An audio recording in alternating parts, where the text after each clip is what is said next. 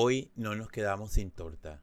Este es un cuento de mi autoría que fue seleccionado en el concurso 2022 de la editorial La Nota Latina y fue publicado en el libro Cuentos que Suman.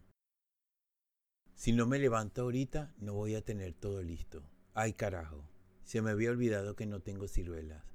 Ahora voy a tener que ir al mercado. Qué vaina. Y yo aquí durmiendo. Rosario, tengo que ir al mercado. Ya sé que estoy atrasada, pero yo voy rápido. Tú puedes lavar el patio mientras yo voy. Debí haber comenzado la torta anoche. Pero ese dolor en la espalda me apendejea, y lo único que pensaba era en recostarme. Tuve que ir a tres mercados para conseguir las ciruelas buenas. Tú sabes que a Chacón no le gustaban las pequeñas, y libre me dio que se encontrara una de esas. Era capaz de lanzarme el plato por la cabeza pero conseguí las grandes, las que son, porque si algo es importante en una torta tres sabores, son las ciruelas.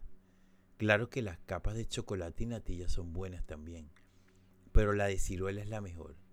Y tú sabes que todos esperan justo el día de San Pablo para comerse la torta. Pues, ¿por qué no ponerle las cosas como son? Cuando estaba chiquita siempre le pedí a mi mamá que pusiera las ciruelas en la primera capa y que fuera la más gruesa, como un caucho de camión. Pero ella siempre decía que así no era.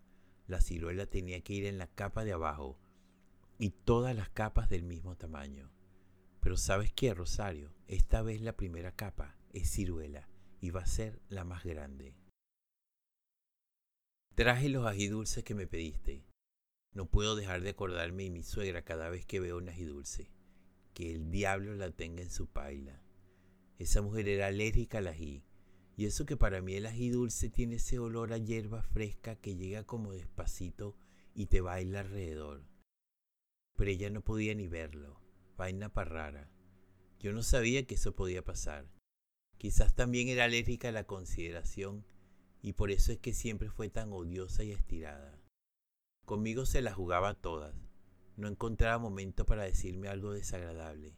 Y sí es verdad que yo nunca la traté con la displicencia que le tenía todo el mundo. Pero es que a fin de cuentas, la familia de Chacón no era más rica que la mía.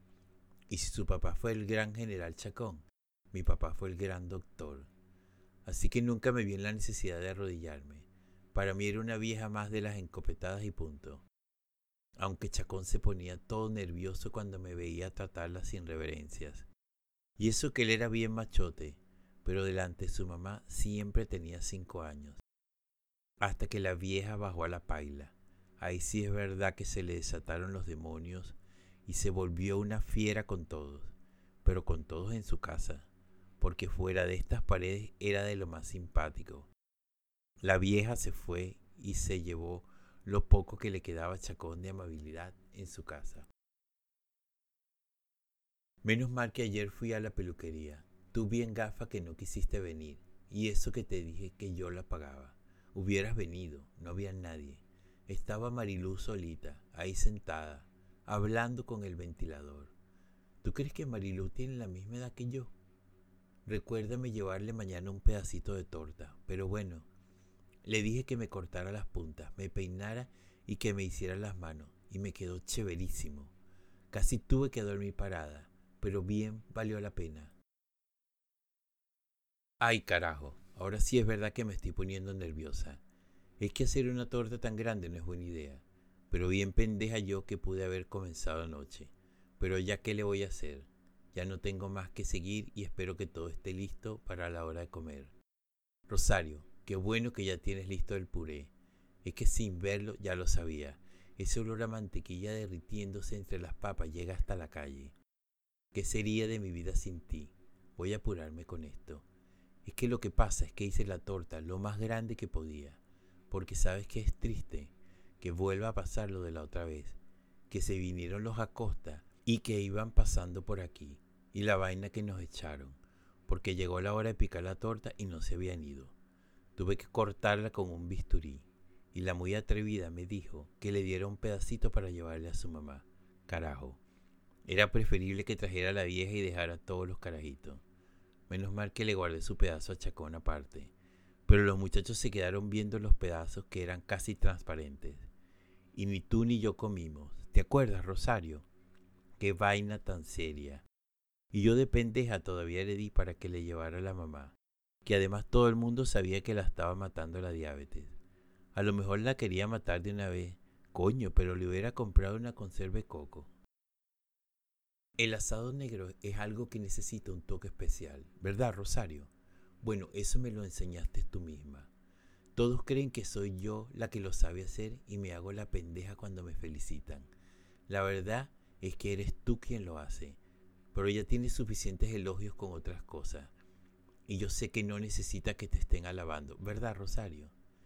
Esa carne que traes está bien buena. Es que le dije que me diera un muchacho redondo bien bonito y no se equivocó. Yo creo que ya podríamos cortarlo. Mira qué belleza de color que tiene. ¿No te parece una locura que el azúcar tan blanca en la bolsa y después de calentarla y menearla un poco se ponga de ese color barlovento? Qué risa. Quizás esas negras antes eran tan blancas como yo. Los muchachos no me perdonarían que no hiciera esta torta. A veces pienso que solo vienen por la torta. Quizás son pendejadas mías. Pero es que llegan y lo primero que preguntan es que si hay torta. Y después me preguntan cómo estoy. Aunque la verdad es que tampoco se esperan a escuchar la respuesta. Siguen de largo a saludar a los hermanos, a los primos y a los que vinieron sin invitar. Y ya se ponen a hablar sus cosas. Y yo aquí, como un utensilio más de la casa. Tú me lo dijiste un día, que no hiciera la torta para que viera que se iban rapidito. Pero chica, ¿cómo, no voy a, ¿cómo voy a hacer yo eso? Yo soy su mamá y la abuela de los muchachitos. Quizá eso es lo que me queda, después de tantos años lidiando con ellos, haciendo de todo para que salieran adelante. Y lo que más vale de mí es esa torta. La verdad es que no me importa. Al final uno termina creyendo sus propias mentiras y quizás tengo algo para que me extrañen. Así que, ¿qué carajo? Mucho pensarlo pone un amargado. ¿Dónde habré puesto mi café? Menos mal que le dije al señor Edmundo que viniera y cambiara esos bombillos. Chica, no me había dado cuenta que estábamos a oscuras. Ya no importaba si se iba la luz o venía. Igual no lo notábamos. No sé por qué no me dijiste nada, Rosario. No podemos dejar que se apague la casa. Eso sí que no. Para eso estamos aquí. Esta vajilla sigue siendo la más hermosa. Por eso la cuido tanto. Gracias, Rosario, por lavarla. Siempre me alegra ver los colores y las figuras que tiene. Ese artesano en Carora era un artista. ¿Cómo se llamaba? Yo no me acuerdo.